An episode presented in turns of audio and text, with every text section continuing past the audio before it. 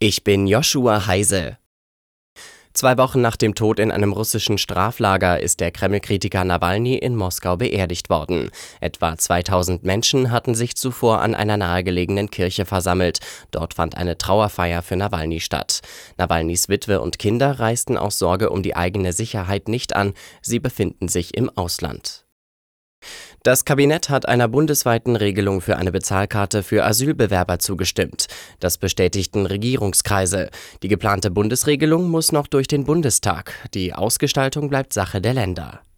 Mit der Bezahlkarte soll verhindert werden, dass Asylbewerber Geld an Schlepper überweisen oder an ihre Familie im Ausland. Aber wie das konkret ablaufen soll mit der Karte, ist unklar. Für 14 Bundesländer läuft noch eine gemeinsame Ausschreibung. Bayern und Mecklenburg-Vorpommern gehen eigene Bezahlkartenwege und teils laufen auch schon Pilotprojekte. Sogar innerhalb eines Bundeslandes droht ein Flickenteppich. So wollen einige Thüringer Kreise noch abwarten, andere haben schon losgelegt und teils unterscheiden sich Einzelheiten von Kommune zu Kommune, etwa wie viel Bargeld auf einmal abgehoben werden kann. Ursula Winkler, Nachrichtenredaktion.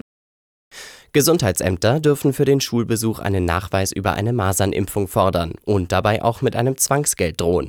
Das hat das Oberverwaltungsgericht Berlin in mehreren Eilverfahren entschieden. Über die Impfung gegen Masern wird seit Jahren teils heftig gestritten. Seit vier Jahren dürfen Kitas und Tagesmütter keine Kinder ab einem Jahr mehr ungeprüft aufnehmen. Verbraucherinnen und Verbraucher in Deutschland haben im vergangenen Jahr mehr Eier gegessen. Der Pro-Kopf-Verbrauch ist 2023 im Vergleich zum Vorjahr um 6 auf 236 Eier gestiegen, wie die Bundesanstalt für Landwirtschaft und Ernährung mitteilte. Insgesamt waren es 19,9 Milliarden Eier. Der Verbrauch liegt damit in etwa auf dem Niveau von 2019.